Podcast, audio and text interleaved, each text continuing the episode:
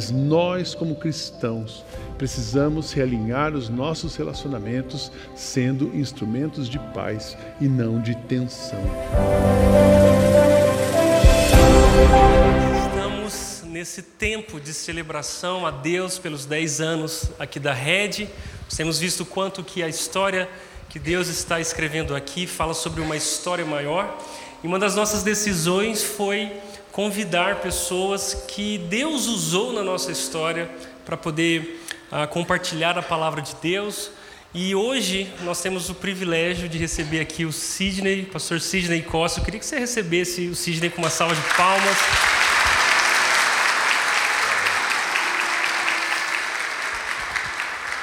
O Sidney é pastor na IBM Alphaville, está aqui na rede, né, é, tem sido importante na rede há muito tempo, a vida do Tiago e na construção dessa igreja. E se você não conhece, eu tenho certeza que vai sair daqui feliz por tê-lo conhecido nessa manhã. Sidney, obrigado por aceitar o nosso convite. Queria que nós orássemos por ele, para que a gente possa ter um tempo especial Amém. com Deus. Amém?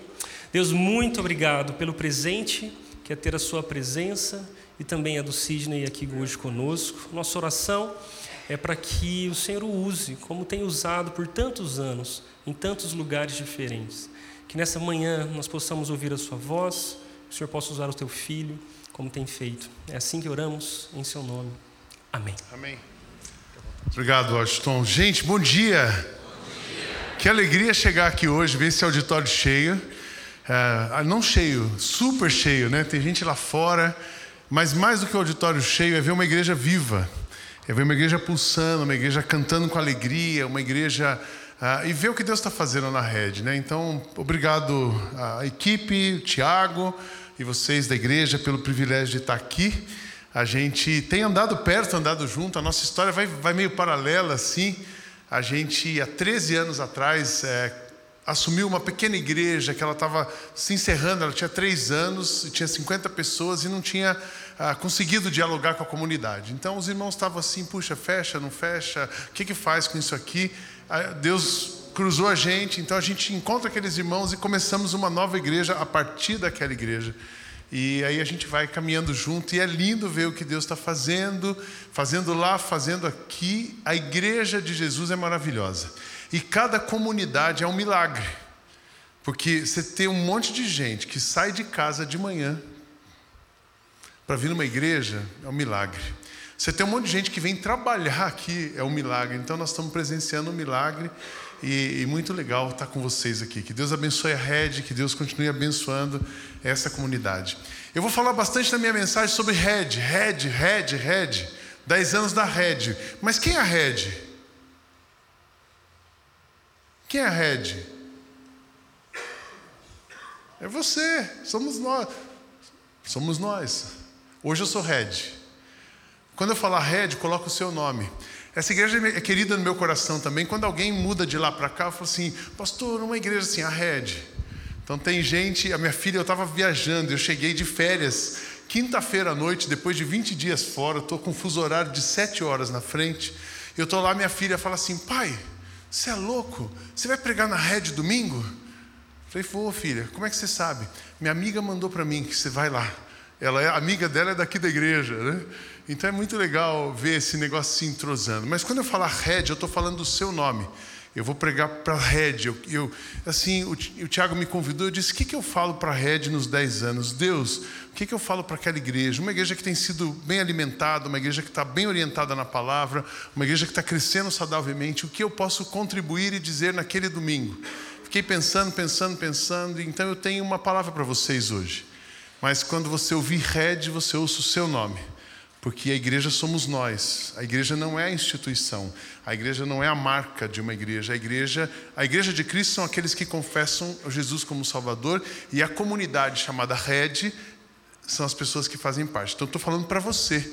É como se eu estivesse numa sala falando para você sobre os próximos dez anos. Deus, Deus quer essa igreja. É muito bonito, é muito gostoso celebrar a rede, celebrar o que está acontecendo aqui. E eu tenho certeza que Deus quer essa igreja. Isso é uma coisa verdadeira, porque se Deus não quisesse, ela não aconteceria. Quando Deus não quer uma coisa, não tem quem possa fazer aquilo que Deus não quer. Então, Deus quer a rede. Segundo, vocês sonharam a rede. Tem gente sonhando a rede. E terceiro, a rede aconteceu. Na verdade, estou citando Fernando Pessoa, né? Deus quer, o homem sonha e a obra nasce. Então Deus quer essa igreja. Quando todo dia que você pensar assim, puxa, mas a rede. É, é engraçado que quando uma igreja cresce, quem está aqui desde o começo? Aí a, a, a, gente do começo assim, era tão legal quando era pouquinha gente, a gente conhecia todo mundo. Agora eu tenho que sentar lá fora. Eu que sou do começo. Isso aconteceu com a gente, assim, né? quando a igreja começou a crescer e tal. Ah, depois, quando a igreja tinha 3.500 membros, isso foi 2015, mais ou menos, ah, ah, os meus amigos, assim, pô, pastor, Está muito grande a igreja, eu estou pensando agora em sair. Assim, como assim? Vocês que me ajudaram a construir. Não, mas agora o pastor nem sai mais com a gente para comer pizza depois do culto. E o pastor também nem vai mais lá em casa. Naquela época nós tínhamos quatro cultos: 9, 11, 5 e 7. Você imagina, depois de quatro cultos no domingo, você quer fazer o quê? Se você quiser comer pizza, é na sua casa, é no máximo é na sua casa. E, e aí as pessoas começaram a sair, dizer que iam sair. E eu fazia uma pergunta para eles assim: o que, que nós fizemos de errado para essa igreja crescer? Então é muito legal ver que essa igreja está crescendo saudavelmente. Ela tem gente do começo, ela tem gente que talvez tenha sido batizado nos últimos batismos dessa igreja, mas talvez você está chegando hoje pela primeira vez. Eu adoro esse folheto VIP da Red, estou levando um, sempre gosto de olhar. Então talvez você está chegando hoje. Mas eu estou falando com você. Deus quer essa igreja, Deus está sonhando com essa igreja, mas tem uma coisa eu gosto do meu texto, um dos meus textos da vida é 1 Coríntios 2,9. Nem olhos viram, nem ouvidos ouviram, nem jamais penetrou no coração do homem o que Deus tem preparado para aqueles que o amam. Sabe uma coisa que eu quero dizer para vocês hoje, nesse, numa das partes das celebrações, é que Deus tem muito mais ainda para fazer na rede. Amém, irmãos? Deus tem muito mais para fazer na rede, em você, e Deus tem muito mais para fazer no mundo através de você. A pergunta é: como é que você não atrapalha Deus? Você não precisa fazer o trabalho de Deus, Deus vai fazer, porque Ele faz, Ele faz, mas você não pode atrapalhar o trabalho de Deus. E como é que você não atrapalha o que Deus quer fazer no mundo e na sua vida? A gente não atrapalha fazendo o que Deus quer. A minha tese toda nessa manhã é o seguinte: guarda essa, esse pensamento. O que trouxe vocês até aqui é o que vai levar vocês para os próximos anos. Amém? Porque a gente fica assim, preciso do novo, o novo. Você começa numa igreja, eu quero o novo, o novo, o novo. Você está sempre esperando o novo. O novo já veio. Ah, eu estou esperando o melhor. O melhor de Deus está por vir. O melhor de Deus já veio. O melhor de Deus é Cristo. Quem tem Cristo aqui? Nós já temos o melhor. O novo de Deus já chegou. Se alguém está em Cristo, é nova criatura, mas ele faz coisas novas todos os dias. Então, nosso negócio é ficar em Cristo. Vocês vão me ouvir falar sobre isso. A rede não pode perder aquilo que a trouxe até aqui, porque o que trouxe vocês até aqui é o que vai levar vocês para os próximos anos. Infelizmente, a gente vê às vezes uma igreja começar muito bem. Muitas dessas que geraram escândalos no Brasil, elas você conversa com os fundadores, eles assim, olha, começou direito. Não era assim, era legal, os pastores eram normais, é, eles cumprimentavam a gente, eles andavam no meio das pessoas, e de repente virou esse negócio que virou. Sabe por quê? Porque perderam o foco das coisas. A gente não pode esquecer disso. O que nos trouxe até aqui vai nos levar para frente. Para refletir sobre isso, eu queria ler para vocês o texto de Atos. Eu gosto muito do livro de Atos. O livro de Atos ele é a fotografia da nossa família, né? Porque a igreja primitiva estava ali. E a gente, como igreja, quando toda vez que eu leio Atos, é como se eu estivesse olhando o álbum de família, dizendo assim: olha, os meus antepassados lá, esses caras estão nos ensinando. E aqui, Atos capítulo 20, de 17 a 24, Paulo dá um testemunho muito forte sobre o futuro que ele via pela frente e como ele estava enfrentando esse futuro. Diz assim o texto: Em Mileto, Paulo mandou chamar os presbíteros da igreja de Éfeso para se encontrarem com ele. Quando eles chegaram, Paulo disse: Vocês sabem como foi o que passei todo o tempo em que estivemos juntos, desde o primeiro dia em que cheguei à província da Ásia. Fiz o meu trabalho como servo do Senhor, com toda humildade, com lágrimas, e isso apesar dos tempos difíceis que tive por causa dos judeus que se juntavam contra mim. Vocês também sabem que eu fiz tudo para ajudar vocês, anunciando o Evangelho, ensinando publicamente e nas casas. Eu disse com firmeza aos judeus e aos não-judeus que eles deviam se arrepender dos seus pecados, voltar para Deus e crer no nosso Senhor Jesus. Agora eu vou para Jerusalém. Voltar para agora eu vou para Jerusalém obedecendo ao Espírito Santo, sem saber o que vai me acontecer por lá. Eu sei somente que em todas as cidades o Espírito Santo tem me avisado que prisões, sofrimentos estão me esperando, mas eu não dou valor à minha própria vida. O importante é que eu complete a minha missão, termine o trabalho que o Senhor Jesus me deu para fazer, e a missão é esta: anunciar a boa notícia da graça de Deus. Paulo é incrível, esse texto, o verso 24 é o meu texto da vida, e nada considero a vida preciosa para mim mesmo, contanto que eu complete a missão que o Senhor tem me, tem me confiado. O que Paulo estava dizendo aqui tem três palavras que você, Red, não pode perder. Olhando para esse texto, três palavras que você não pode perder, três coisas que você não pode perder para continuar avançando. A primeira delas é a sua identidade. A segunda dela, a segunda palavra é a sua identidade, a segunda é a direção. E a terceira é a missão. A rede não pode perder a identidade, a rede não pode perder a direção e a rede não pode perder a missão. A identidade, o que que Paulo estava dizendo? Paulo aqui sabia quem ele era, ele sabia quem ele era, ele sabia o que ele fez, ele sabia os, os pontos fortes, ele sabia ah, no, que, no que, que ele estava configurado. Ele dizia: Olha, eu fiz o meu trabalho como servo do Senhor, ele, ele humildade e lágrimas, apesar disso, teve tempos difíceis, ele fala das perseguições com os judeus, ele fala que ele, ele trabalhou para anunciar publicamente, enfim, ele pregou a mensagem e ele sabia o que ele estava fazendo, ele tinha uma identidade. E a identidade dele não eram os judeus perseguidores, a identidade dele não era a, a, o, título que ele tinha conseguido, a identidade dele não era a história. Ele não chega aqui dizendo: Olha, eu fui Paulo, lembra? Aquele cara. Não, eu fiz o que eu, eu sei o que eu tenho que fazer. Sabia quem ele era, Paulo fez o que ele tinha que fazer, mas mesmo sendo quem ele era e mesmo fazendo o que ele fez, e o trabalho de Paulo é incrível, tanto que nós estamos aqui, ele planta e desenvolve as igrejas, ah, ele continuou humilde. E lembra que humildade não é você pensar menos de si, mas é você pensar menos em si. E Paulo continuou pensando nos outros. Ele estava motivado pelo reino, ele tinha a sua identidade muito forte. Ele sabia quem ele era e nada, nada e nem ninguém mudava aquilo que ele era. Por que, que eu estou dizendo isso? Porque a rede. Você existe uma pressão sobre a igreja, existe uma pressão sobre, existe um mercado chamado mercado gospel. E quando uma igreja tem 50 pessoas, o mercado gospel não olha para essa igreja. Depois, quando ela tem 500 pessoas, ela começa a ficar mais ou menos interessante. Quando ela tem 2 mil pessoas, ela já ficou quase interessante. 3 mil pessoas é um bom mercado. Quando vocês inaugurarem aquele prédio do fundo, virou o mercado. E aí a rede corre um risco de perder a identidade dela. E se essa igreja perder a identidade dela, ela perde o rumo. E corre um risco grande. Então, não perder a identidade. O que pode ser a identidade de uma igreja? E aí é onde eu vi que muitas se perderam. Muitas vezes a identidade de uma igreja é definida pelo prédio.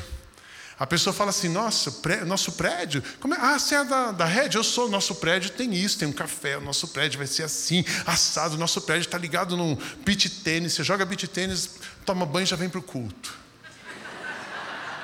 maravilhoso. Se você não gosta de beat tênis, você pode ficar sentado, contemplando. Uma igreja pode correr esse risco de ser definida pelo prédio. Uma igreja pode ser definida pelos dons do pastor. Vocês têm um excelente pastor. O Tiago é um dos melhores pregadores hoje que eu conheço. É, é, na minha visão, é um menino, porque é menino carinhosamente falando, porque eu já estou velho, né? Fala assim, que, que legal que Deus está levantando pregadores novos, gente séria, comprometida com a palavra, e é um pastor todo fashion e tal, calcinha apertada, né? Aquele cara assim.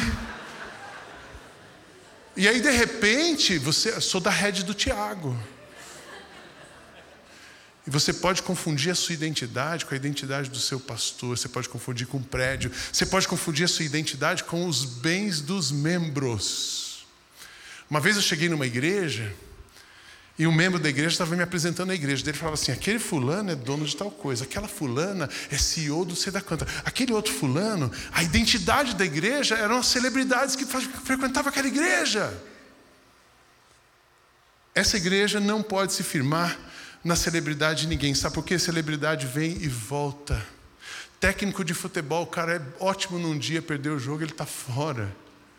É, é, é, igreja, se, é, é, televisão, se deu ibope, maravilha. Se não deu, maravilha, acabou.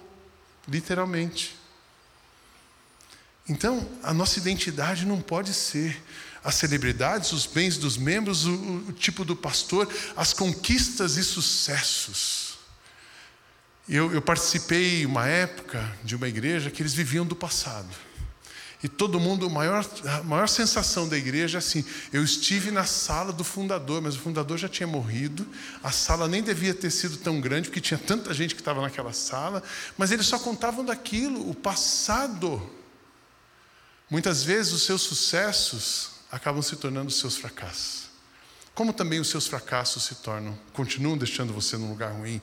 Então, a identidade não é aquilo que você conquistou, nem o pastor, a identidade é a marca, nossa marca é forte. Esse red vermelho com fundo preto é super moderno. Olha, ele está ali, ele bate a Apple. Igreja não é marca, irmãos. A igreja tem uma marca, a marca do sangue de Cristo. Isso que nós temos. Foi esse sangue derramado por mim, por você. Foi ele que foi a cruz. Então a igreja não tem brand. E aqui deve ter muita gente boa de comunicação. O nosso brand está ótimo. E a gente tem que preservar o brand.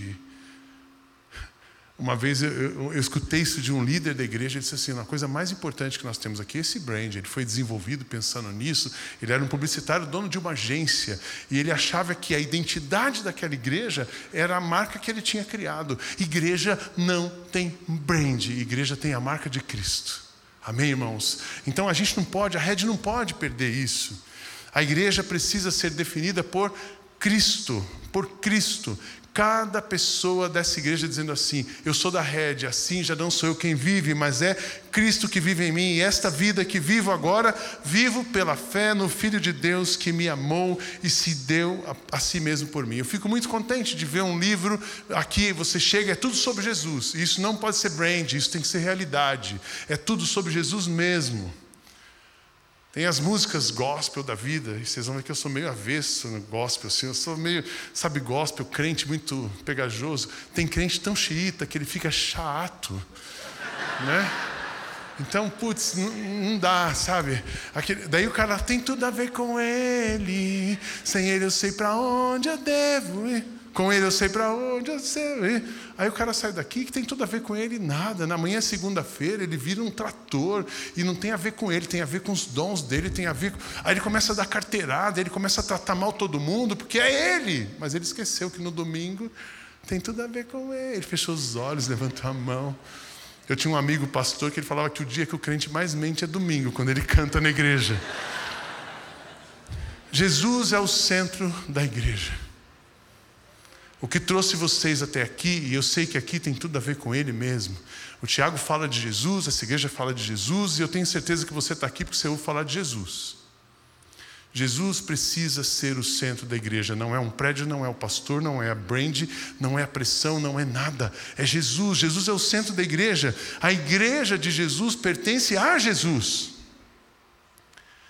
A gente, eu, eu, eu, acredito que hoje a gente precisa de uma nova reforma, assim como aconteceu em 31 de outubro de 1517.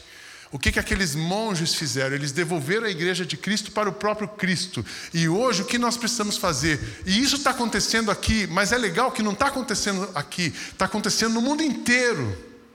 O que eu percebo? Cristo está chamando a igreja dele de volta, e a grande reforma é devolver a igreja de Cristo para o próprio Cristo.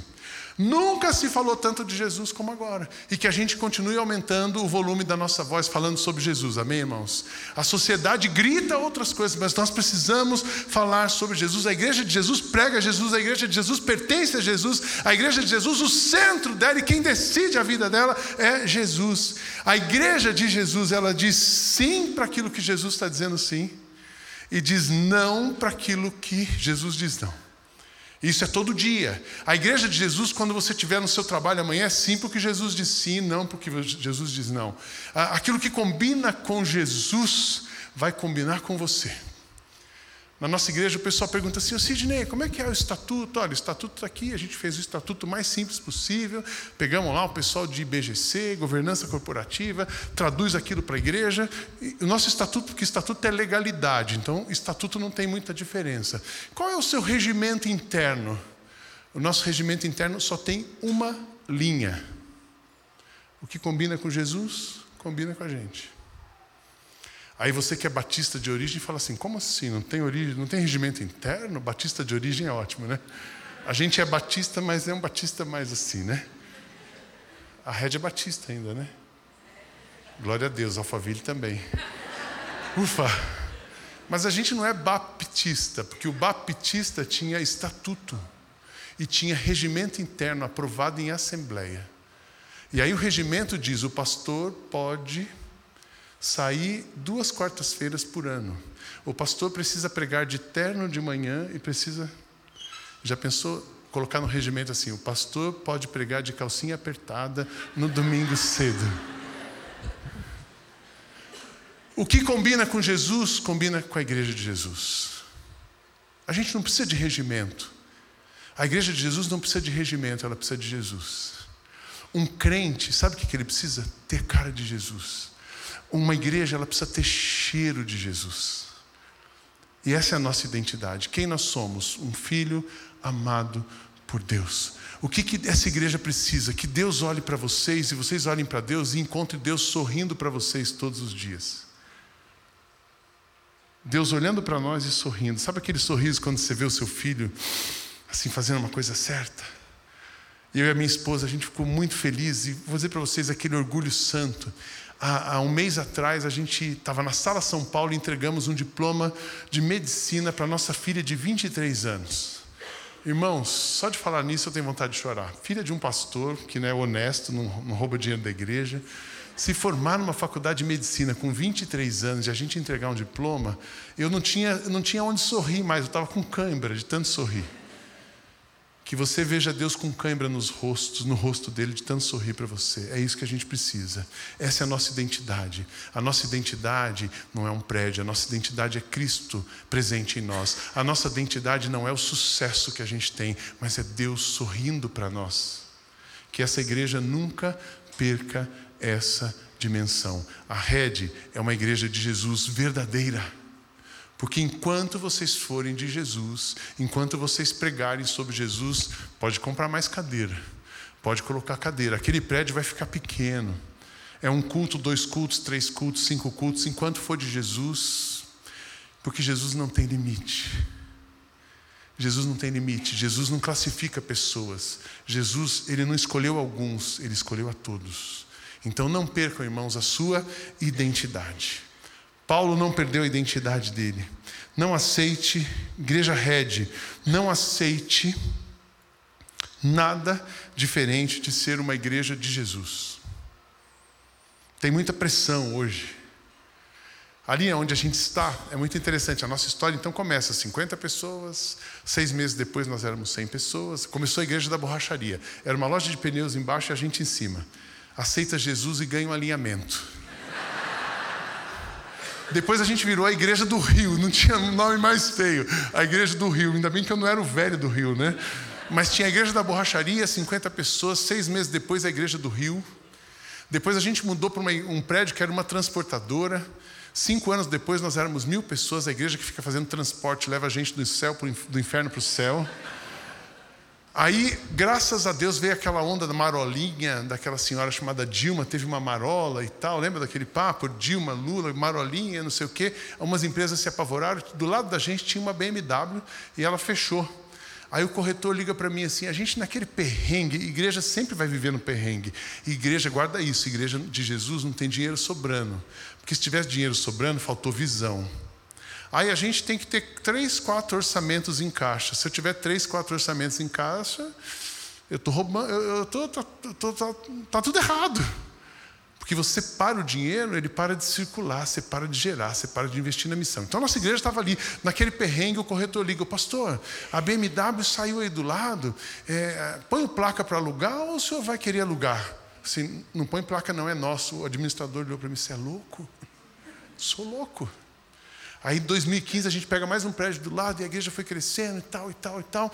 Ah, e aí, bom, hoje nós estamos lá, a igreja se estabeleceu. Quantas pessoas são? Nem sei direito, a gente não faz mais essa conta.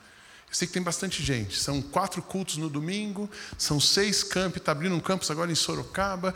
E aí a gente apoia hoje mais 93 igrejas, a plantação de 93 igrejas e mais não sei quantos missionários. Mas o ponto é o seguinte: abriram algumas igrejas perto da gente. Nós estamos aqui, abri uma desse lado, do apóstolo XYZ, aí abri uma outra aqui da, da apóstola tal, tal, tal, abri uma outra aqui que é global, abri uma outra ali, aí um amigo meu ligou para mim, ô Cisne, agora? O que, que você vai fazer? Você, como assim? Por quê? Cara, quatro igrejas em volta de você? Eu falei, não vou fazer nada, vou continuar fazendo o que eu estou fazendo. Porque a igreja de Jesus, a nossa identidade, não é a igreja da esquerda, nem da direita, nem a igreja de baixo, nem da igreja da parede preta, nem da igreja. A nossa identidade é Cristo. Rede, não aceite nada diferente de ser uma igreja de Jesus. Rede, façam as coisas que combinem com Jesus. Rede, pelo amor de Deus, não aceite ficar debaixo de ninguém menor do que Jesus. Ah, eu preciso da cobertura espiritual. Já ouviram falar dessa história, né, de cobertura espiritual? Talvez muitos de vocês tenham ouvido dessas igrejas que têm a cobertura espiritual. Aí você vê o cara fazendo coisa errada, aí você vai questionar eles. Primeiro você não pode questionar. Daí você decide sair, já que você não quer questionar, daí ele fala assim: você está saindo debaixo da cobertura. Aí você fica com frio, você acha que você está com frio, cobertura, você está desprotegida, aí você chega aqui pedindo cobertura espiritual. A igreja de Jesus, ela está debaixo de uma pessoa chamada Jesus. Então, que a rede continue debaixo da cobertura espiritual de Jesus. Amém, irmãos? Essa é a identidade. Ah, eu estou debaixo da cobertura do pastor Tiago. Eu estou debaixo da cobertura do pastor Sidney. Se estiver debaixo da nossa cobertura, você está lascado. Porque nós estamos debaixo da mesma cobertura que você. Não aceite ficar debaixo de ninguém menor do que Jesus. Por que, que eu estou falando isso? Vocês estão indo muito bem, essa igreja é saudável, essa igreja é de Jesus, mas tem as modas de hoje. Tem muito pastor, batista inclusive, assim, agora eu sou o pai espiritual e a minha esposa é a mãe. E aí, para você continuar bem na igreja, você tem que me chamar de pai. E a minha esposa, além de usar uma bolsa Louis Vuitton bem grande, ela tem que ser chamada de mãe. Nada contra quem usa uma bolsa Louis Vuitton grande. Se você tem dinheiro, quanto maior, melhor. Agora, pastor e pastora, mulher de pastor, não pode, a gente vive de oferta. Então, a gente pode, mas não é sábio. Entende? E aí o cara, a minha filha disse para mim, eu tenho, nós temos três filhas, uma de 34, 32 e 24 agora. Está virando a chave, elas viram a chave. E essa minha filha mais velha, de 34, ela falou assim, pai, deixa eu te falar uma coisa. Eu preguei sobre esse negócio na igreja, né? Deixa eu te falar uma coisa: a gente não almoça em casa. O dia que você chegar lá na frente e pedir para as pessoas te chamarem de pai espiritual, eu saio da igreja. Porque você é meu pai. Você não é pai daquela igreja. Amém, irmãos? Que a rede não perca a identidade dela. Que a rede continue debaixo da cobertura espiritual de Jesus.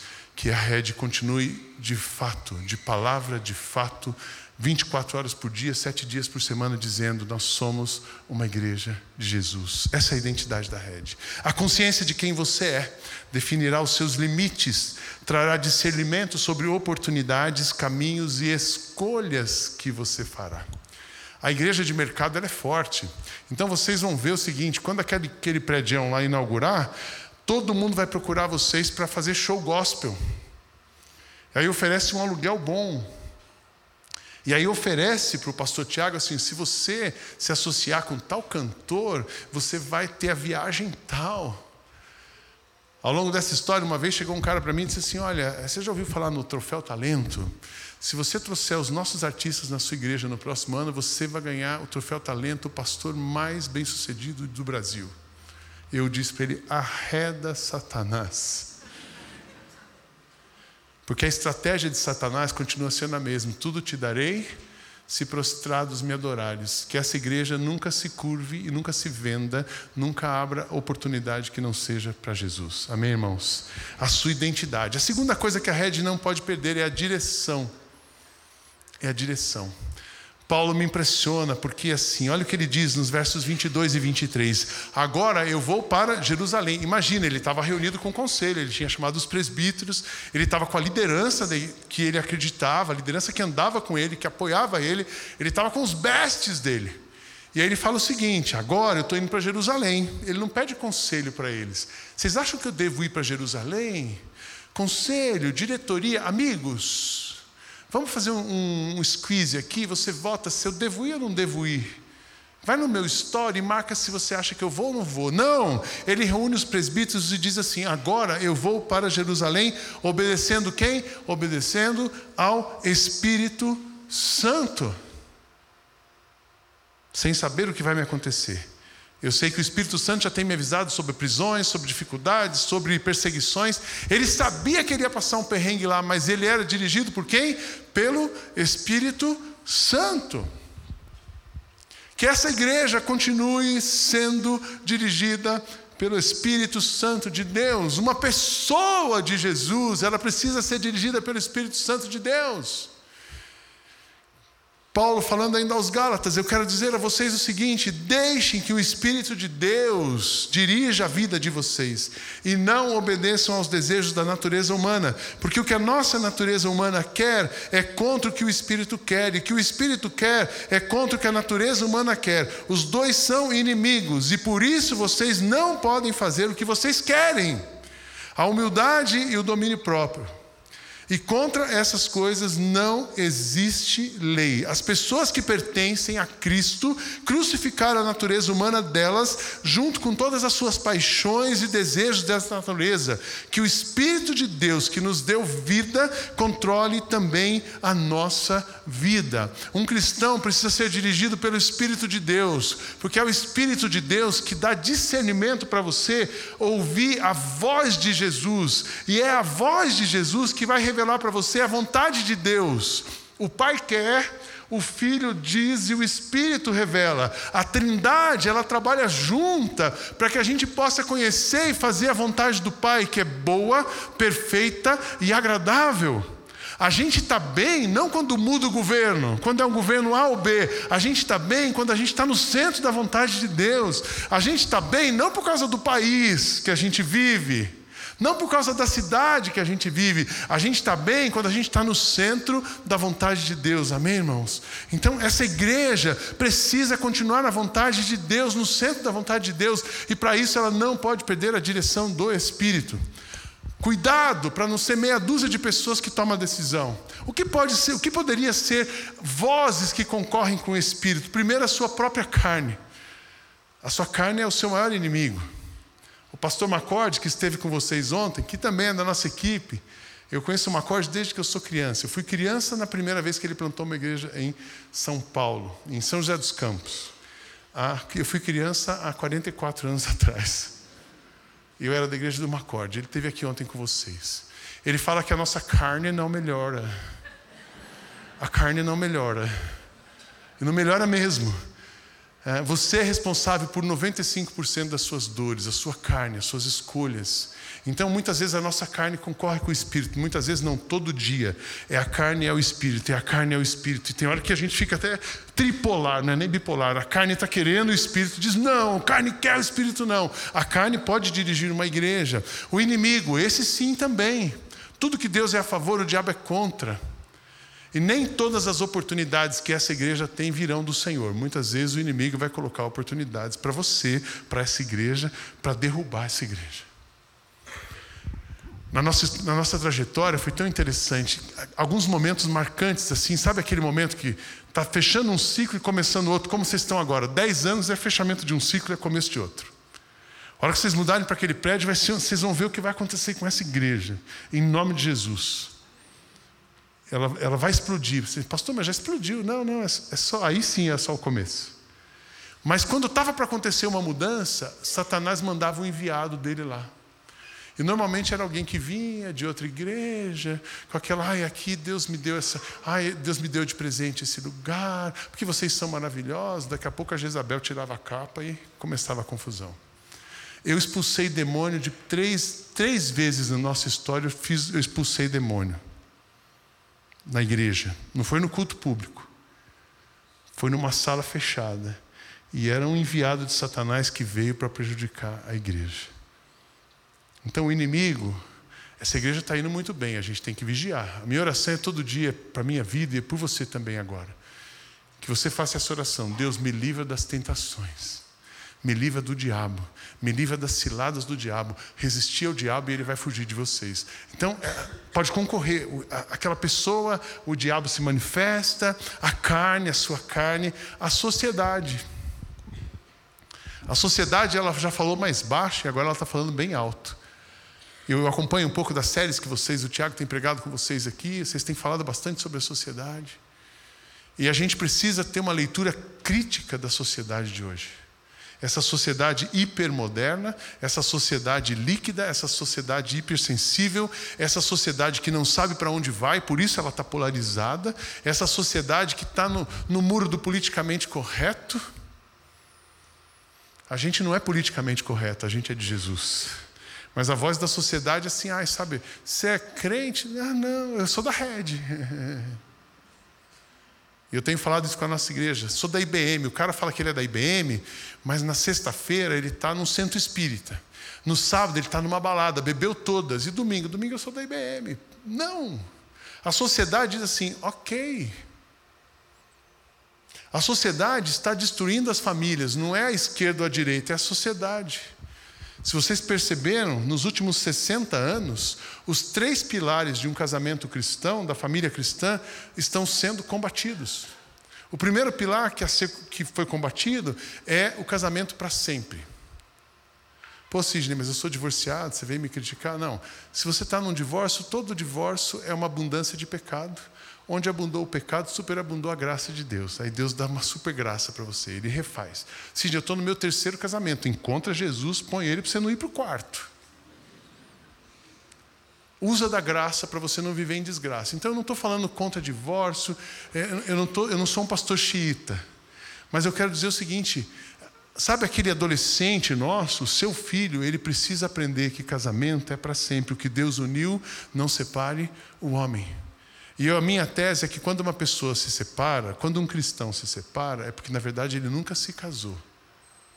Então, alguns, alguns divórcios precisam acontecer para que seja evidenciado aquele casamento que nunca aconteceu. Mas a criança que está lá, ela precisa ouvir: é, casamento é para sempre. Esse foi o pilar, primeiro pilar a ser desconstruído. O segundo pilar do casamento cristão é que deixará o homem pai e mãe, se unirá à sua mulher e os dois se tornarão uma só carne. Casamento é entre homem e mulher. Ah, Sidney, pô, eu sou um casal é, homo, estou aqui na igreja hoje, você veio bater na gente, você é preconceituoso? Não sou preconceituoso, só estou dizendo para você o que a Bíblia diz. A sociedade diz assim, beleza. Beleza, todas as pessoas são amadas por Deus, mas eu estou falando de casamento cristão, é homem e mulher. Terceiro pilar que está sendo desconstruído agora. Esse aqui já foi, esse aqui já foi. Tem um terceiro em voga, que é o casamento marido de uma só mulher, a monogamia. Monogamia. O casamento monogâmico hoje é a bola da vez.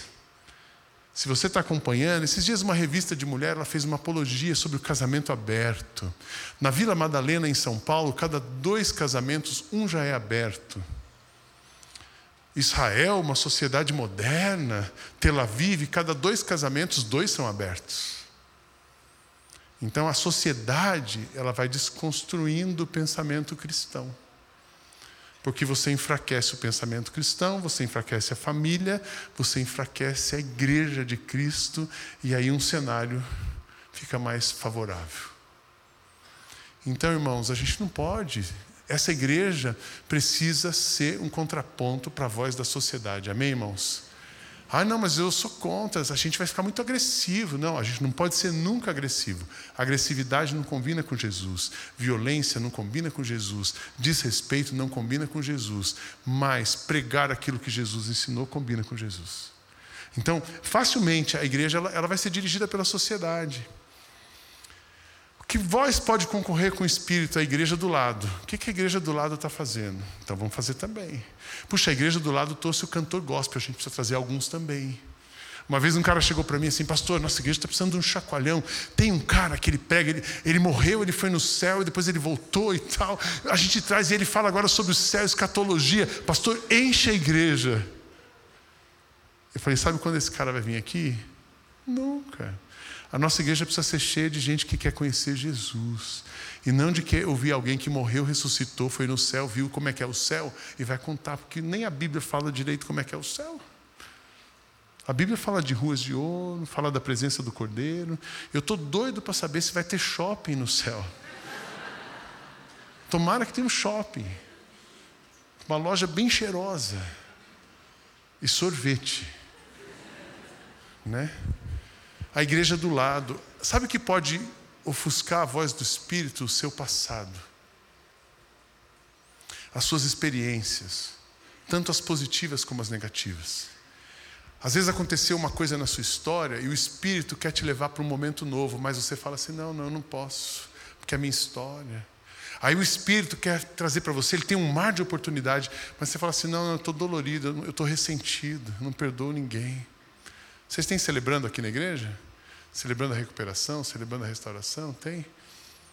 Deve ter algum cuidado aí. Eu sei que ele falou hoje do espaço da alma, que ele quer, quer fazer um negócio de saúde integral.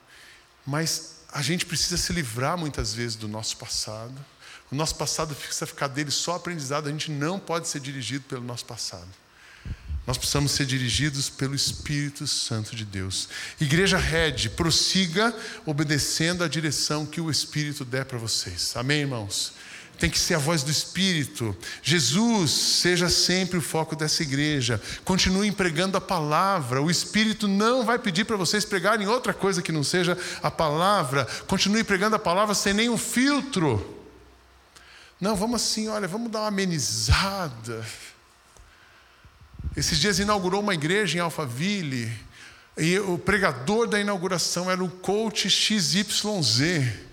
Gente, isso aqui tem que ser ocupado por pastor que prega a palavra. Isso é púlpito. Não tenho nada contra coach. Não tenho nada contra coach, nem contra psicólogo, nem contra terapeuta familiar, nada disso. Eu e minha esposa somos terapeutas familiares, tenho formação sistêmica, fiz a terapia sistêmica, atualmente eu faço psicologia, está tudo certo. Mas é não misturar uma coisa com a outra. Eu estou com dor de dente, vou na funilaria. E aí traz o coach para pregar na inauguração da igreja. Não, irmãos. Uma igreja precisa ser dirigida pelo Espírito de Deus e o Espírito fala através da palavra de Deus. Amém, irmãos? Que essa igreja continue pregando essa, a palavra verdadeira. Creiam e confiem na suficiência de Cristo. O maior desafio da rede hoje não é aquele prédio.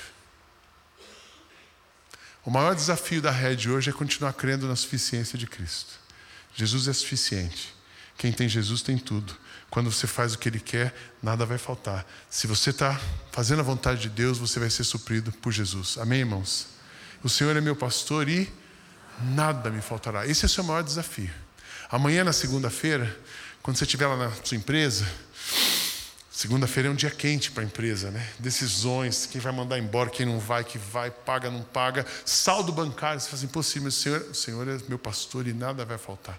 Não vai faltar saldo, não vai faltar provisão, não vai faltar direção, não vai faltar coragem, não vai faltar humildade, não vai faltar absolutamente nada.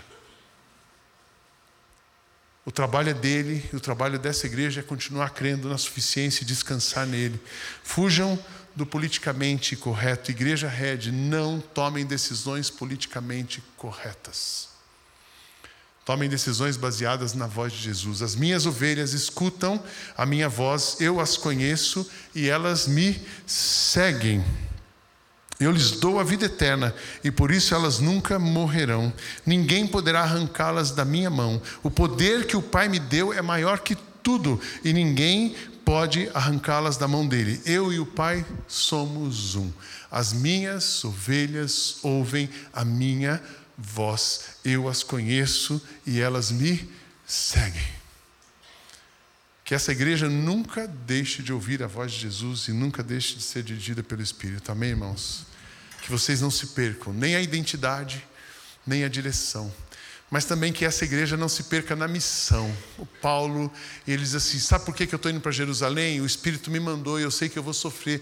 Sabe por que eu vou? Porque tem uma coisa, tem uma coisa, eu não considero o verso 24, porque eu não dou valor à minha própria vida. O importante é que eu complete a minha missão e termine o trabalho que o Senhor Jesus me deu para fazer. E a missão é esta: anunciar a boa notícia da graça de Deus. Paulo tinha uma consciência de missão como ninguém.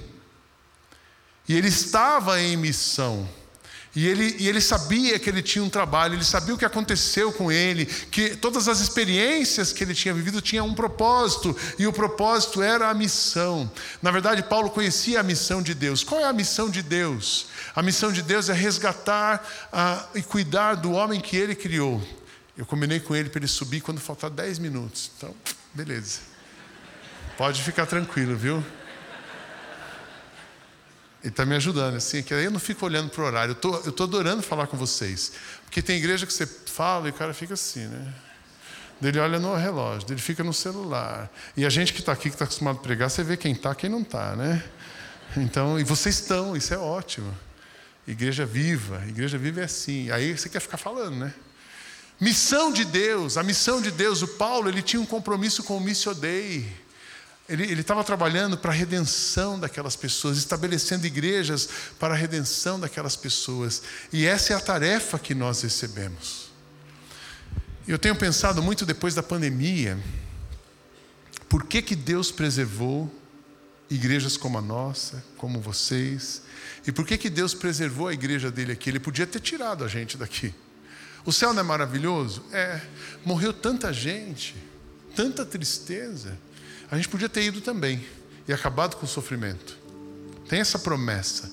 Toda lágrima vai ser enxugada, mas ele deixou a gente aqui. E aí, quando eu leio Mateus 24, eu entendo que o mundo não está acabando ainda, não.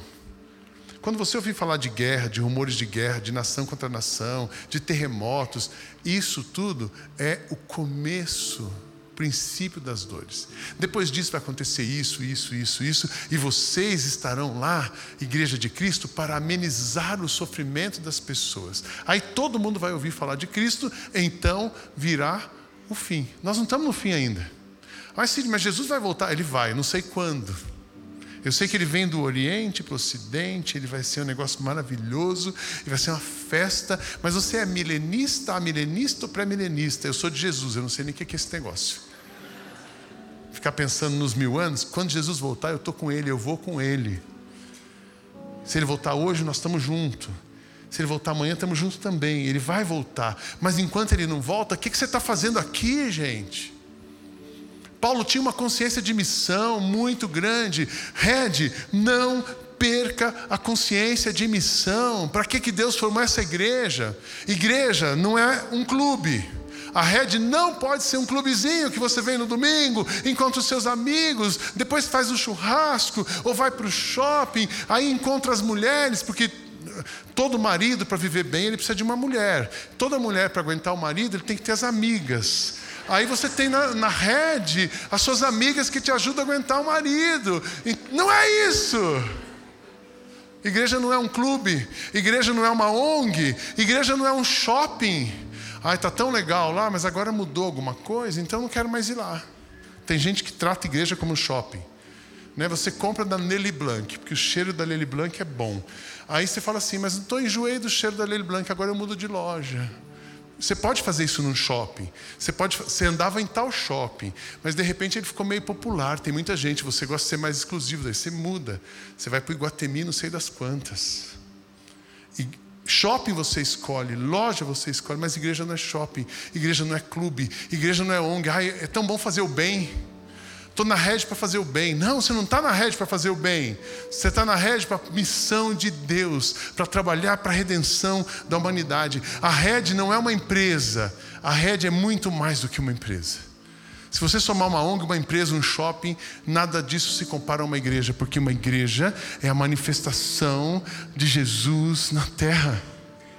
E nós estamos em missão. Portanto, qual é a missão que recebemos? Vão a todos os povos do mundo e façam com que sejam meus seguidores, batizando esses seguidores em nome do Pai, do Filho e do Espírito Santo de Deus, ensinando-os a obedecer a tudo que tenho ordenado a vocês. E lembre-se disso: eu estou com vocês todos os dias até a consumação dos tempos.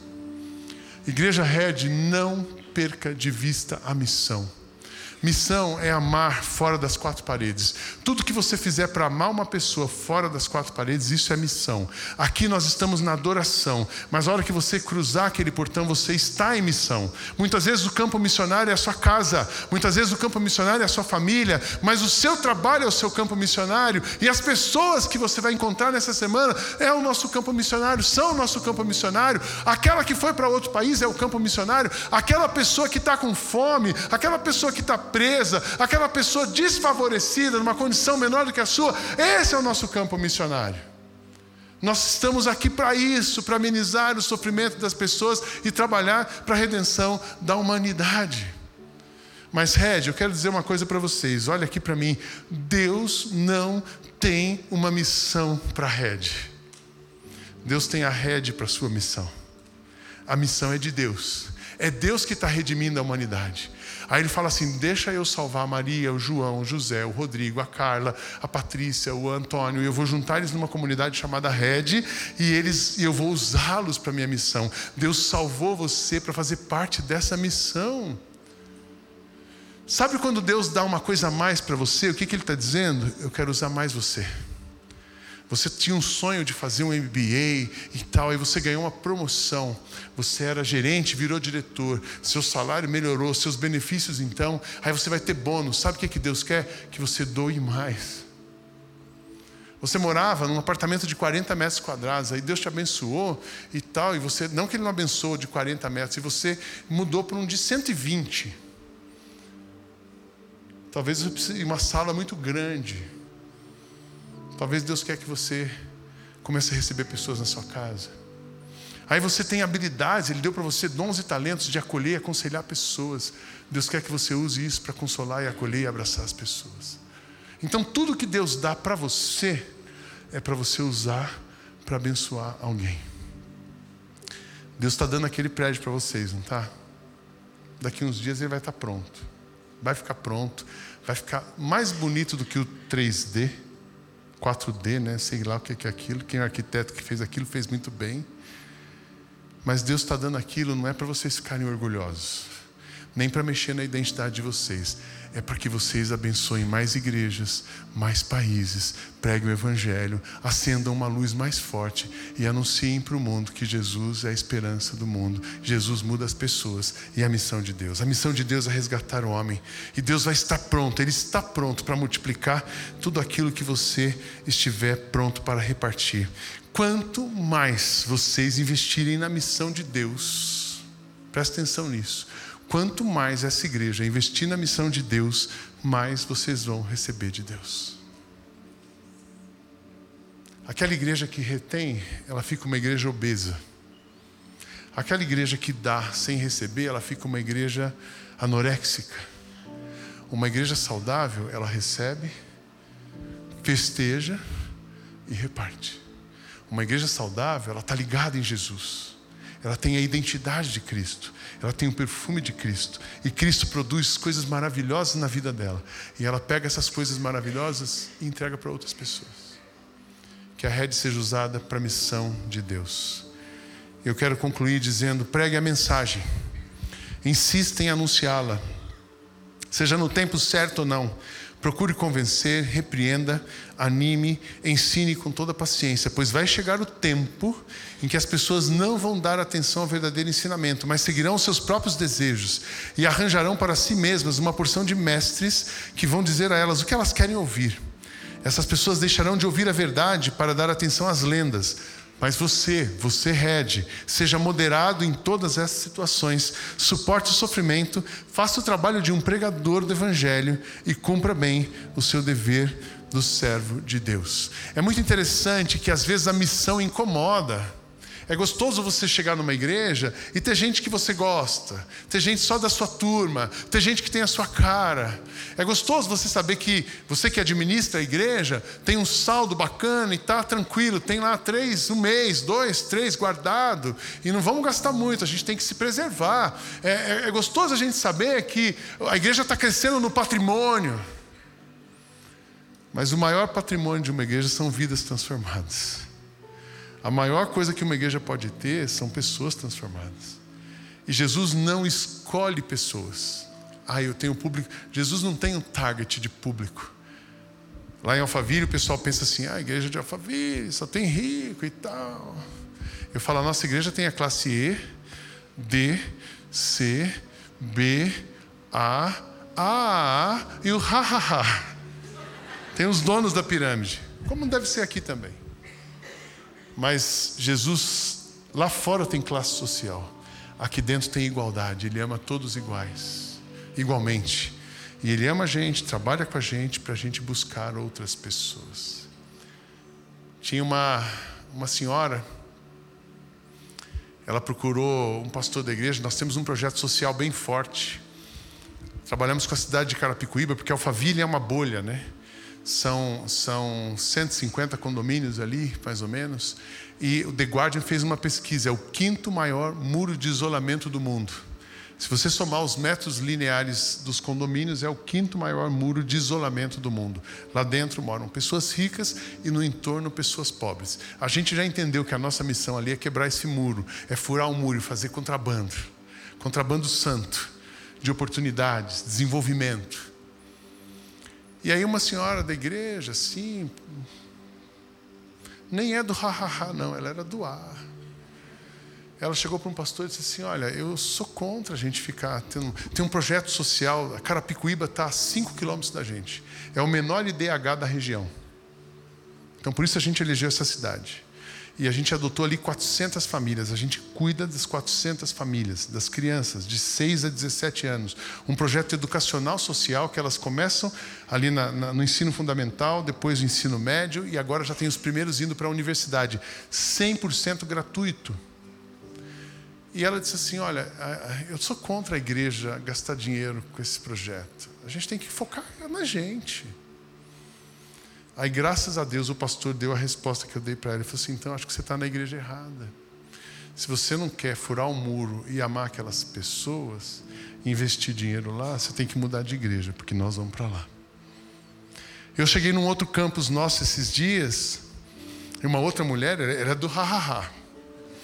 E eu estava anunciando naquele dia que um pastor nosso estava assumindo aquele campus, e um pastor maravilhoso, um homem de caráter, uma família bonita, sério com Deus, prega pra caramba, para mim um dos melhores pregadores da igreja, e ele estava assumindo, ele, ele é o líder daquele campus. Só que ele veio do Recife. Aí acabou o culto, aquela mulher veio falar comigo assim, pastor, eu não acredito que agora, todo domingo, eu vou ter que ouvir um pastor com sotaque nordestino pregando aqui. Eu disse, é claro que você não vai ter que ir. Se você pensa assim, essa igreja não é para você, pode ir embora hoje. Nós estamos em missão. Nós estamos em missão. Não existe elite, não existe brand, não existe prédio, não existe pessoas da moda, não existe celebridade, existe Jesus e a missão. A gente está em missão. A missão não para. A missão não para. A minha oração é que essa igreja tenha muito dinheiro no domingo e tenha pouco dinheiro na terça-feira. Porque ela recebe no domingo, distribui na segunda, começa a orar na terça para Deus mandar de novo. Aí Deus enche no domingo, na segunda ela esvazia outra vez, na terça ela começa a orar de novo. A minha oração é que essa igreja seja assim: uma igreja viva, focada em Cristo, usada 100% para Jesus. Amém, irmãos? Igreja Red, Igreja Red, não percam a identidade. Igreja Red, não perca a direção. Igreja Red, não perca a missão. O que trouxe vocês até aqui vai levar vocês para os próximos anos e até Jesus voltar. Amém? Que Deus abençoe essa igreja. Um privilégio celebrar com vocês.